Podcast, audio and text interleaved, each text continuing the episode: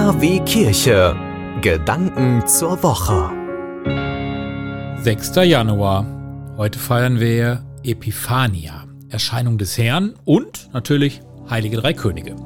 Ja, und wie von selbst versteht sich, dass wir heute als Tagesheilige Kaspar, Melchior und Balthasar ehren. Wen sonst?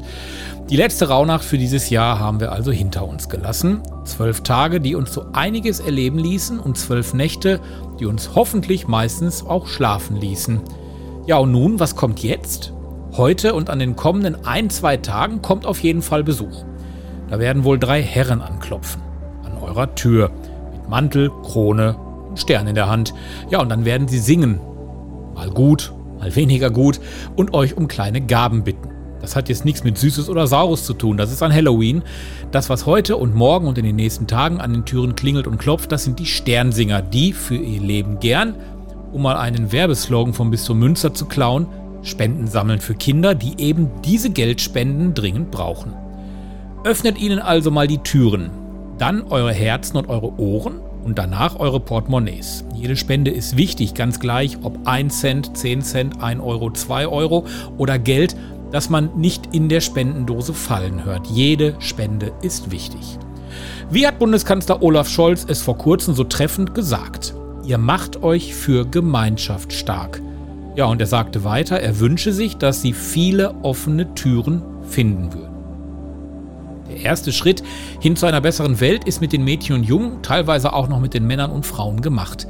Wenn die sich aufmachen und Spenden sammeln, tun sie das, was die heiligen drei Könige vor 2023 Jahren auch schon taten. Sie folgen einem Ziel, zu dienen, Gutes zu tun, die frohe Botschaft zu erleben und diese zu verteilen. Und wenn man den Forschern glauben darf, dann lässt sich die Tradition der Sternsinger bis in die Mitte des 16. Jahrhunderts zurückverfolgen. Diversen Quellen nach haben Klosterschüler und Chorsänger den Brauch eingeführt. Sie zogen von Haus zu Haus, überlieferten Sprüche und Lieder und erhielten Gaben. Und nach Erhalt der Gaben wurde die neue Jahreszahl zusammen mit den Buchstaben C, M und B angeschrieben. 1958 war es, da wurde dann die Aktion Drei Königssingen durch das Kindermissionswerk Die Sternsinger und den Bund der deutschen katholischen Jugend gegründet. Zurück zu unseren Rauhnächten. Zwölf Rauhnächte, sie sind nun vorbei und die Zeit schreitet voran.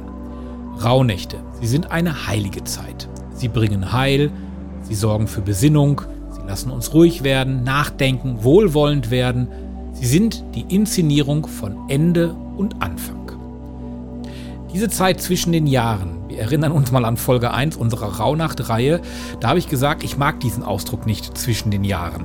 Also diese Zeit zwischen den Jahren, die bietet uns die Chance, dass wir uns neu aufstellen uns und unseren Weg, den wir gehen, zu überprüfen. Diese Chance, die darf man einfach nicht liegen lassen. Und deswegen lassen wir den Tag starten mit einem Neuanfang an der Haustür durch unsere wohlwollende Unterstützung bei den Sternsingern.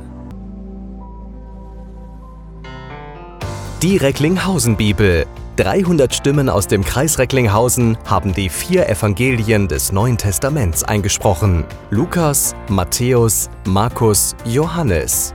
Ein einmaliges Projekt, produziert vom Bürgerfunk Recklinghausen.